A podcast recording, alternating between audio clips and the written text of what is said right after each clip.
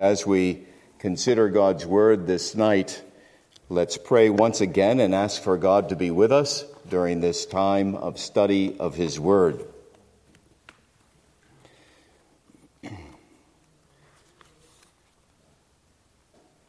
Our gracious God, our Heavenly Father, we thank you for this time of conference, and we pray that your Holy Spirit would be with us this evening and indeed throughout the entire conference that your Spirit would come and instruct us from your word, that your Spirit would come and make the Lord Jesus Christ not only to be known, but to be indeed known in a communing way, that we would have real, vital, spirit wrought communion with you, the living God, through Jesus Christ, your Son. Come, we pray, and feed our souls, even this very night we need your grace and we need your help. And so we come asking for your Holy Spirit. In Jesus' name we pray. Amen. if you would please turn in your Bibles to Luke chapter 23, verse 39. And one of the malefactors that were hanged railed on him, the Lord Jesus, saying, are you not the Christ?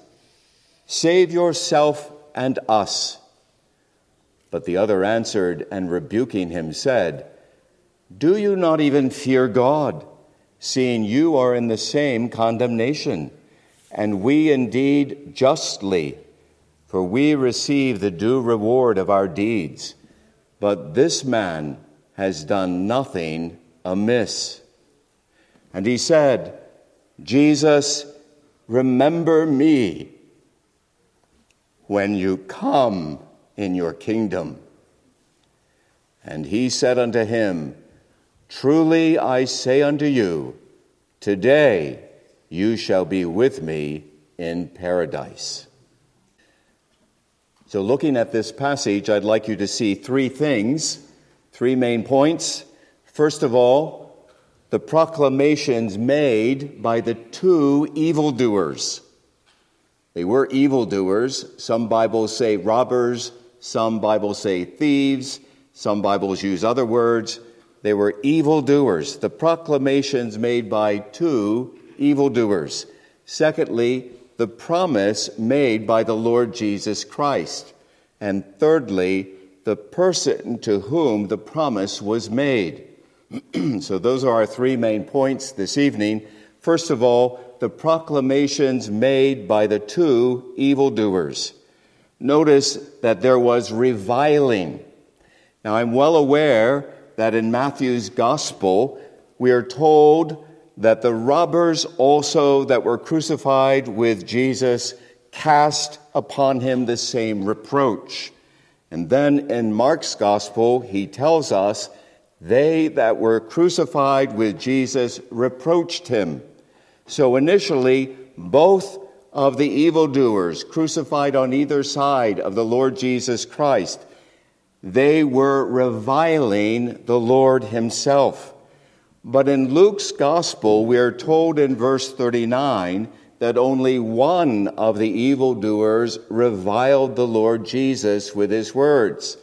So, what is the explanation? Clearly, although both criminals initially reviled the Lord, one of the two had a heart that was changed by the Lord, even as that criminal hung upon a cross and the Lord Jesus hung on a cross as well. We are not told how this second evildoer's heart and thinking was changed. We can only speculate. Perhaps he observed, no doubt he did observe, the Lord's sinless response to their reviling. And he began to be convicted in his own heart of his own sinfulness and convicted by the Lord's meekness and holiness as he hung on the cross. And perhaps then this one individual reflected upon the reports that he no doubt had heard about the Lord Jesus Christ and how the Lord had miraculous power to heal the sick. He had the power to raise the dead to life. He had the authority to forgive sin. But clearly, the transformation of the life of this one evildoer was effected by the gracious power of the Lord Jesus Christ as they both hung upon crosses dying. And consequently, at this point in Luke's history, it's only one of the two evildoers who is reviling the Lord Jesus Christ. And that criminal who continued to revile the Lord was literally blaspheming the Lord, demanding that if he really was the famous Christ who performed miracles and saved others, then certainly he could and should save him even now from his agonizing and painful death. This evildoer's words revealed that there was no love in his heart for the Lord Jesus Christ. He highly doubted that the Lord Jesus was indeed the Christ, since he was, after all, hanging upon a cross next to him. So that one evildoer, his words at that point were words of mockery. He was criticizing the Lord Jesus. He was scolding, insulting the Lord Jesus Christ. He was taunting the Lord Jesus Christ. Save yourself and save us. Humility was absent from that one evildoer. Hardness of heart was reigning supreme. There was no remorse in his soul, only the spitting out of reviling against the Lord Jesus Christ. So that's what we see here. But notice, secondly, there was rebuking. Look in your Bibles at verses 40 and 41. We read there that the other evildoer, who has now been radically changed by the Lord Jesus Christ, he rebuked the other man who continued to revile the Lord Jesus. You see, quickened by the grace of God, this new convert now sees their situation with great clarity and sobriety. He realized that there was no fear of God in the heart of the other reviler, for he continued to blaspheme the Lord as though there was no God in heaven who saw and heard. The new convert understood that this other reviler was ignoring the plain fact that they both, as criminals, righteously deserved condemnation and death. So, in stark contrast, the new believer proclaimed in his rebuke to this reviler that the Lord Jesus Christ has done absolutely nothing wrong and does not deserve to be crucified. He does not deserve, indeed, to die. So there's the rebuke of the new convert of the other reviler. But notice also now repenting. In verses 40 and 41, the new convert expresses the repentance that is now a reality in his own heart. Unlike his fellow evildoer, this new convert now fears God and he understands that the living, omniscient God has seen all of his past sins and crimes, and God is now righteously judging him. He now understands that his punishment of death is righteously deserved as the reward of his sinful deeds and life. So his thinking about himself, his life, and God has radically changed. He condemns himself because of his sins, and he vindicates God because of God's righteousness. So, though nailed and fixed immovably on a wooden cross, this new convert has actually turned away from his sins and self and turned to the Lord Jesus Christ for undeserved mercy.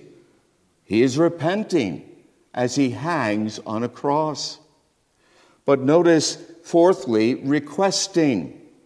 This new convert is now requesting. In verse 42, we see that this new convert, with a true sense of his sin and an apprehension of the mercy of God in Jesus Christ, he turned to the Lord.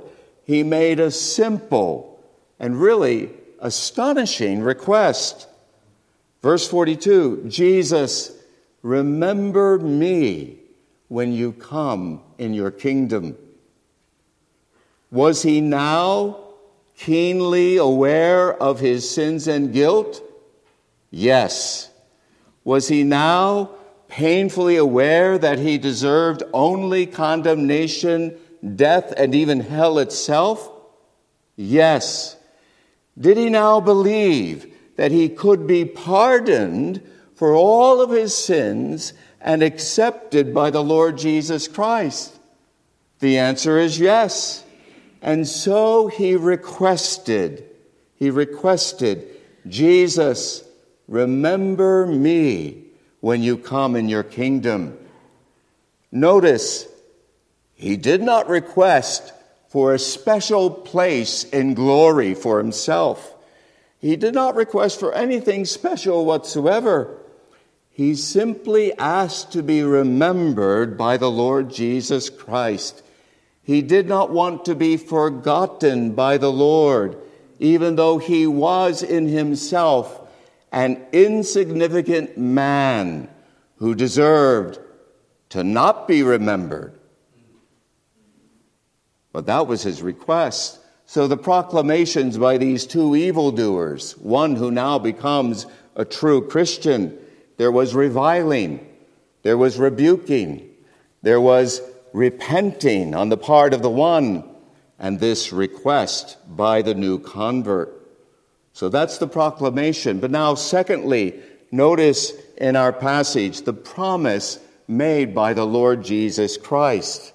We read this promise in verse 43 of Luke 23. Look there in your Bibles.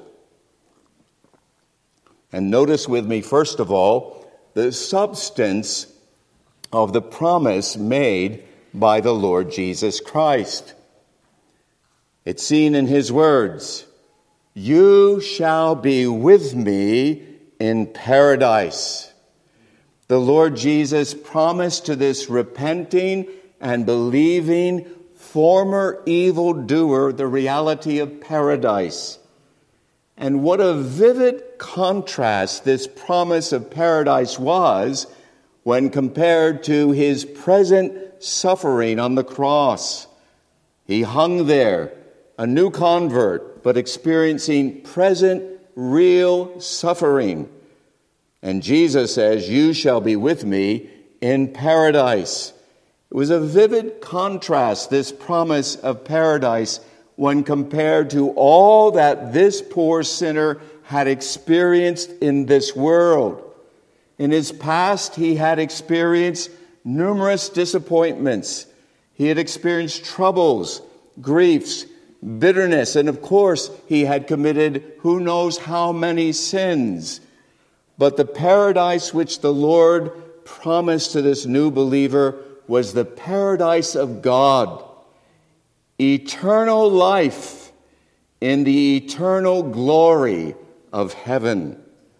And note especially the Lord Jesus' words to this new believer You shall be with me, Jesus said, for all eternity, without sin and death this man, this new convert, would be in the immediate presence of the Savior forever. Now, I, by way of illustration, I am not right now in the presence of my dear wife. whose name is Julie. She's about 30 miles away in my home. I'm not in her presence. I can't see her face. I can't commune with her. I'm not in her presence. Well, what a little picture that is of what we will not experience and what this man, this new convert, would not experience when he died. Jesus said, You shall be with me face to face. Don't you, as a believer, long to see the face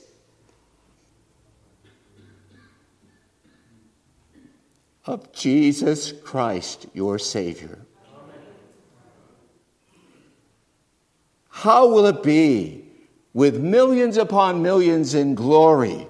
How will it be that you, as an individual believer in heaven, in paradise, will be with Jesus forevermore, seeing him face to face?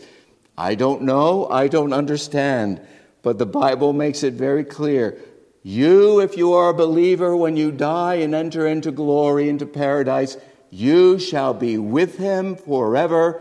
You will see his face. You will be with him forevermore. Well, that was the substance of the promise that Jesus gave to this dying evildoer who was now a believer in Jesus Christ. But notice now, secondly, the truthfulness of the promise made by Christ. This is seen in the word truly. Jesus said, Truly, I say unto you. Literally, the Lord proclaimed the word Amen in his reply to this new believer, emphasizing that what he was about to declare was an absolute, faithful, irrevocable, and solemn promise. It would indeed come to pass. Heaven and earth may pass away, but the Lord's word of promise spoken to this new believer as he hung on the cross will not pass away. It will be accomplished. You will be with me in paradise. It was a truthful promise. But notice, thirdly, the timing of the promise. This is seen in the Lord's word today. The Lord's promise would not be fulfilled in some far off, remote time. Neither would this believer, when he died, experience some sort of soul sleep. No, on this very day in which the Lord Jesus Christ spoke this promise, today, when this new believer would die and leave this world, he would be with the Lord in paradise. No delay whatsoever. And when you, as a believer in Jesus Christ, die, that is what will happen to you.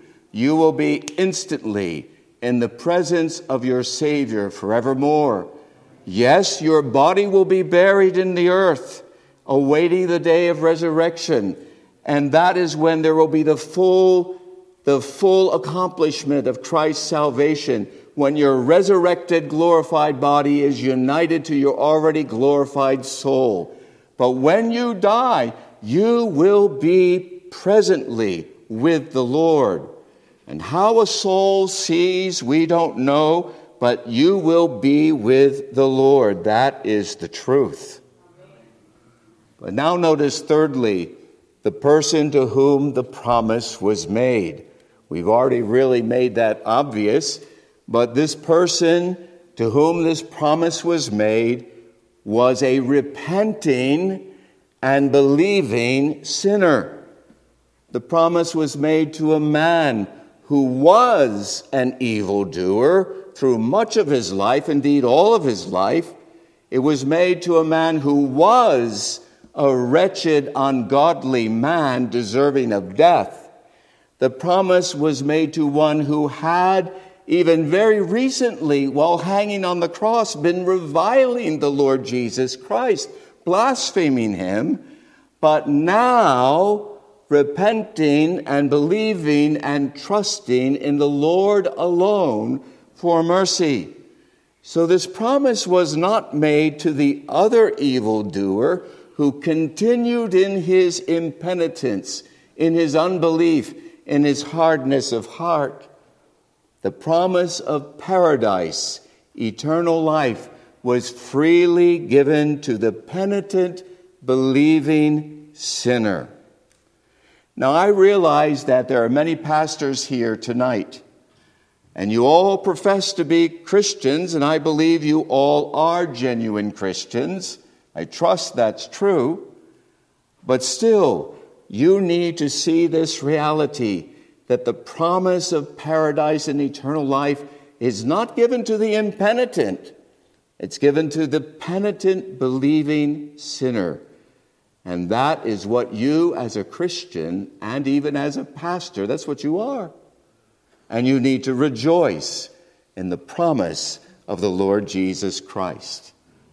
So, in this passage, we've seen the proclamations made by two evildoers, the promise made by the Lord Jesus Christ, and the person to whom this promise was made.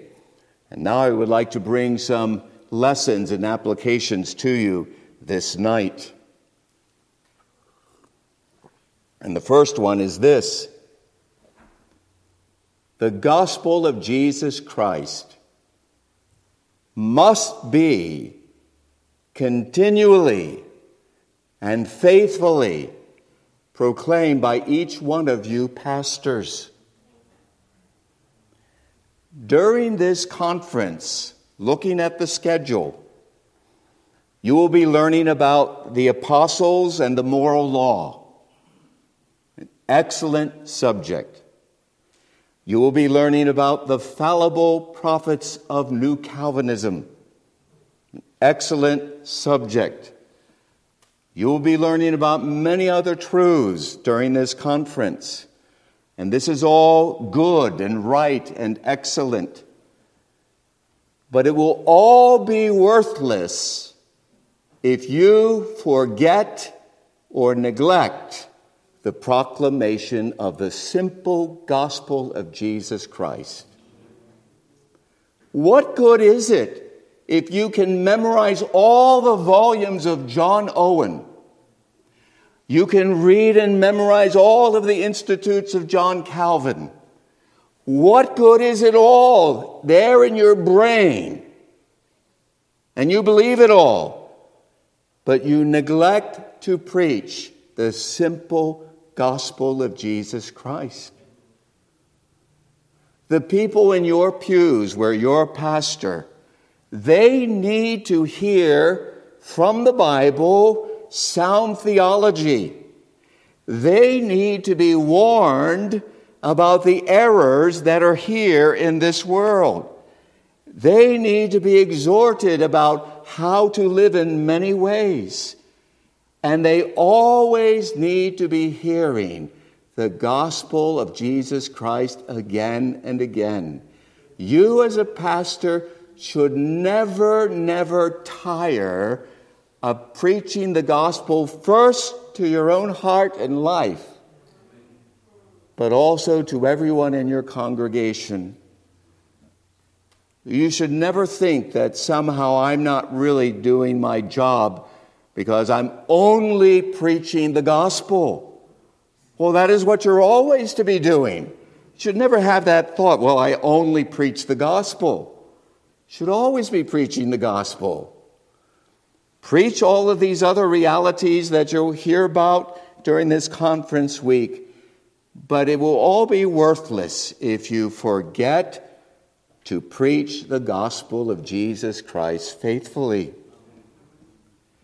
But from this passage, dear pastors and everyone here, notice this lesson. Death ushers every individual into eternity. Do you think about that reality as a pastor?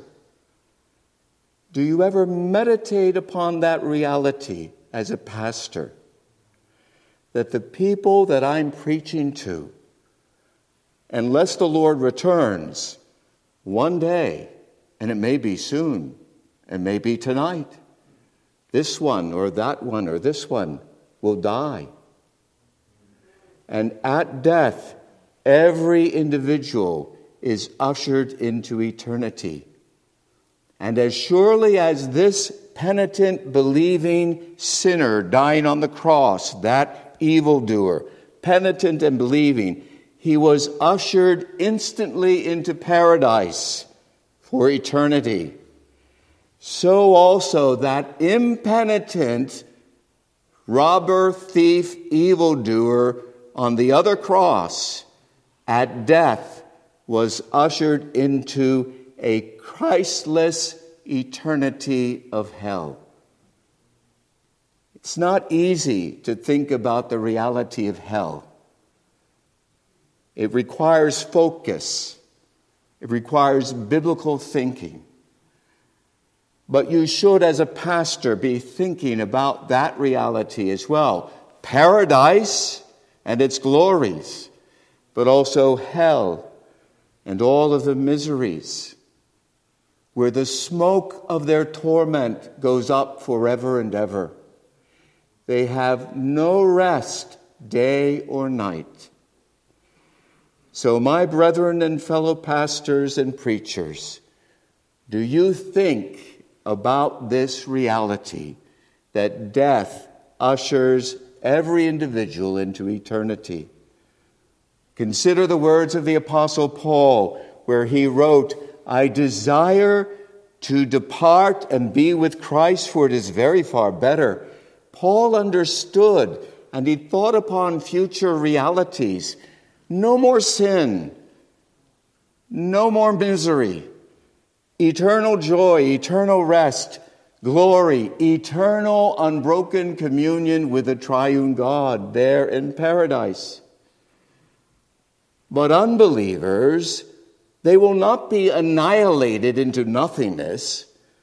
They shall go away, Jesus said, into eternal punishment. And there shall be the weeping and the gnashing of teeth.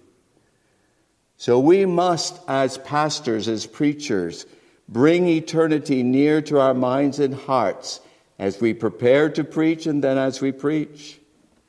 But notice, my pastor friends, a third lesson from this passage, a wonderful lesson. The vilest of sinners can be graciously forgiven by the Lord Jesus Christ. When that sinner, whoever he or she may be, who, however young or old, does not matter, turning to Jesus Christ in faith, turning away from sin, can be graciously forgiven. Clearly, this man hanging on the cross who was forgiven and saved he was a vile sinner. He was being justly crucified. He acknowledged that. He confessed that. He owned that he deserved the death penalty. And yet, he was freely and fully forgiven by the Lord Jesus Christ. He was not forgiven because he was righteous. He was unrighteous. He was not forgiven because he did good works. He did wicked works. But he was freely and fully and graciously forgiven for all of his sins because of his faith in Jesus Christ. Do you, dear pastor, preach the clear, simple gospel? I'm aware there are many errors associated with proclaiming the gospel. You need to avoid all errors. But we must not neglect proclaiming that Jesus Christ saves vile, helpless, hopeless, evil, wicked sinners. Do you believe that Jesus Christ came into the world, dear pastor? to save sinners like homosexuals Or have you put homosexuals somehow in this category of sins that it's hopeless? That's not what we see concerning the church in Corinth. The Apostle Paul wrote, Such were some of you. The gospel is for homosexuals. That's what they need. The vilest of sinners. The number of sins in the life of any sinner sitting before you when you preach the gospel in your churches, the number of the sins of any individual is enormous. The repetition of that one particular sinner in your church who's not repented, not believed yet, the number and the repetition of that individual's sins through the years is grievous. And the nature of that sinner's sins are fully evil before God. That sinner's sins may be flagrant, scandalous, murder, blasphemy, adultery. The sins of that sinner before you in your congregation may be subtle and secret. Pride. How often we just focus upon the outward gross immorality. And it is gross immorality like adultery or like homosexuality. But what about that sin of pride? Pride is obnoxious in the sight of God. And the sinners in your churches who are not yet Christians may need to understand that their secret pride is horrible in the sight of the living God. Their sins may include bitterness, jealousy, discontentment. Their sins may be very religious sins where they're self righteous but actually hate God's moral law, where they outwardly appear to be righteous to men, but inwardly they're full of all dead men's bones, hypocrites. Their sins may be shameless family sins, disobedience to parents, the insubmission of a wife to her husband the harsh, unloving treatment of a husband towards his wife. And when those sinners before you begin to see and understand the scope and the evil of their sins in their hearts and in their lives, despair, despair and hopelessness, if God is working as you are preaching in the hearts of those who are yet unconverted, as they begin to feel and see and understand the reality of how terrible their sins are,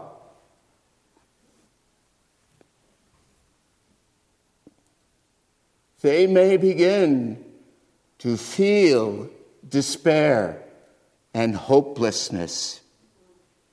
Can I, even I, be truly forgiven for all my sins?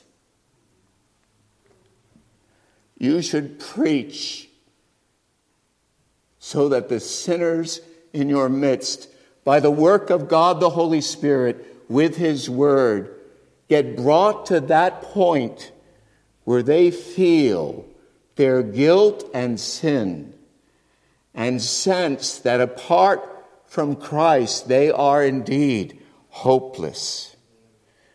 But it's at that very point when you, pastors and preachers, must do exactly what Jesus Christ did on many occasions when he lived on this earth. He proclaimed that there is mercy in him for the vilest of sinners. And this particular sinner who did repent and believe he is an example to all of us of how Jesus Christ saves, forgives, and transforms former blasphemers, former wicked individuals, and you present that thief on the cross who repented and believed to your people in preaching just as an example so that they do not need to despair and feel hopeless, but see in the salvation of that one individual hanging on the cross the fact that there is forgiveness with God that he may be feared, forgiveness with Christ that Christ may be loved this is what you as pastors must continually do and never grow tired of doing it. But notice now another lesson from this passage. Entrance into paradise for any individual is due to the sovereign electing grace of God. What was the difference between these two evildoers hanging on the cross. What was the difference between the two of them? So that one was forgiven and one was not forgiven. Was the sinner who was forgiven by the Lord and brought into paradise at death, was that particular man, was he deserving of salvation? No. Was he holier than the other one who did not repent? No. Was he smarter, more intelligent? No. Both were equally near to Jesus Christ as they hung on the cross. Both saw and heard all that happened during the six hours that Jesus Christ hung on the cross. Both were dying men and suffering acute pain on the cross. Both were wicked sinners. Both needed forgiveness. And yet one died in his sins. He died as he lived, a hardened, impenitent, unbelieving sinner. And the other, he repented, he believed, he cried out to Jesus for mercy. So, what was the difference? Think of Paul's words to the Corinthians Who makes you to differ from another? What do you have that you have not received? The truth of God's sovereign electing grace, which is displayed in the history of these two crucified evildoers, was declared throughout his life on earth by the Lord Jesus Christ. In Matthew 11, you don't need to turn there. I'll read the passage. We read the following At that season, Jesus answered and said, I thank you, O Father Lord of heaven and earth, that you did hide these things from the wise and understanding, and you revealed them unto babes. Yes, Father, for so it was well pleasing in your sight. You see, God sovereignly conceals the gospel from some and when he does, he is doing it in perfect righteousness because no sinner deserves forgiveness of sins, salvation from them, or entrance into paradise. Every sinner deserves God's righteous judgment and wrath and punishment in hell. But in Matthew 11, you see the Lord Jesus reveals God sovereignly conceals the gospel to some, and God righteously reveals the gospel to others. God righteously leaves some sinners in their sins, and God graciously delivers some sinners from their sins. So, pastors here this evening, preachers here this evening, do those truths which I just briefly explained, do they make you feel uncomfortable?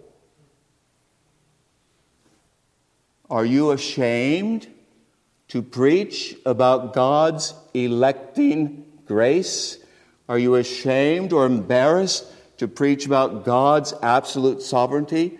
I trust that no one here is, but you should never allow the frowns of unbelievers, should never allow the world's pressures to keep you from declaring all of the Bible is truth, including this reality, this truth, that God sovereignly conceals the gospel to some righteously, and God righteously reveals the gospel to others. Salvation is the work of God from start to finish. And everyone in your congregation should understand that. That it's not a matter of me just trying harder, doing better, improving my life. That is futile and worthless. But think also in the same chapter of Matthew 11 the Lord Jesus continued, as probably all of you know, that chapter, to the very people that he just proclaimed God's absolute sovereignty.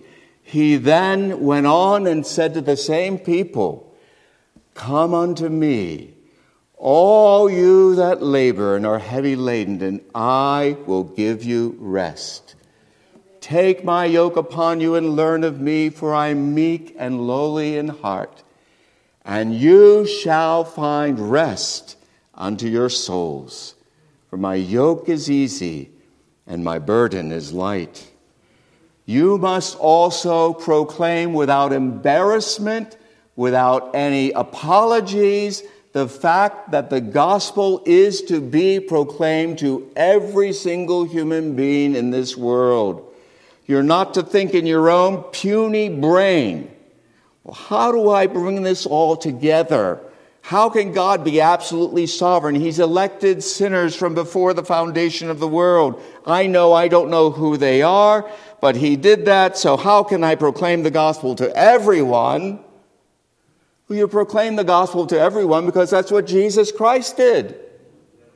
You proclaim the gospel to everyone because that's what the Word of God tells you to do. And you proclaim the gospel warmly, sincerely, truly, wholeheartedly. You plead with sinners. Come to Jesus Christ now. Don't wait one day. You may think, well, I cannot come. My life is such a mess. No, you come to Jesus Christ with your mess, your messy life your life of sin. You come now, not tomorrow, not even one minute from now. You must boldly invite sinners to come to Jesus Christ. But there might be some individuals here tonight who really are not Christians. And to you I ask, which of these two evildoers hanging on the cross are you? Are you the impenitent, unbelieving reviler? Or are you the thief, the evildoer who repented and believed in Jesus Christ? He had very little time to waste hanging on the cross. Very little time to waste. He knew it. You don't know when you will die. Do not wait. Don't continue as the impenitent, unbelieving reviler. But humble yourself, confess your guilt and sin to Jesus Christ, ask Him for mercy.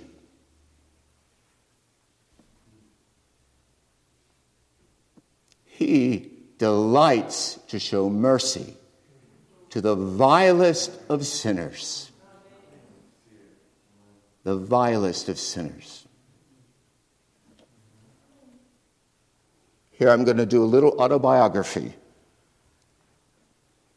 Christians at Trinity Baptist Church who know me, but don't know me before I was a Christian. They look at me and they think, Pastor Smith's not really a sinner. I know he's a sinner. We're all sinners, but he's, he's not really a sinner. No, Pastor Smith still is a sinner, but a believing sinner, a repenting sinner. And when Jesus Christ saves sinners, he changes their lives from the inside out. They would be shocked. I don't tell them, but they'd be shocked to know what I once was.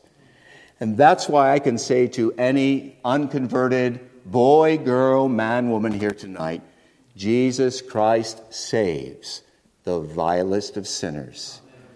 He saved me. He can save you too. May God help you, men, to proclaim the gospel faithfully, earnestly, lovingly, consistently throughout your days in your churches. Amen. Amen. Well, let's close in prayer.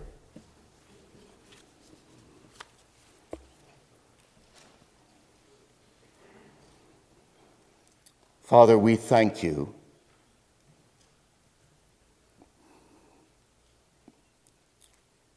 For so loving the world that you gave your only begotten Son, that whosoever should believe in him should not perish, but have everlasting life. Thank you, Son of God for leaving the glories of heaven to take upon human flesh and blood and live on this earth as the God man, a perfect, sinless life on the behalf of helpless sinners. Thank you, Lord Jesus, for dying on the cross as a propitiatory sacrifice for your people. Thank you, our Father in heaven and Lord Jesus Christ in heaven for sending the Holy Spirit to this world. And we pray that you would help the men who are pastors and preachers to be like the Lord Jesus Christ more and more in all of their work as pastors, and especially in the proclamation of the gospel of Christ, week in and week out. We ask, Lord, that you would use this conference for their spiritual good, that you would build them up in their faith in Christ, that you would instruct them from your truth, that you would prepare them to go back to their churches, godlier men, more able ministers of the new covenant. We ask for these blessings and mercies upon this entire conference in Jesus Christ's worthy name. Amen.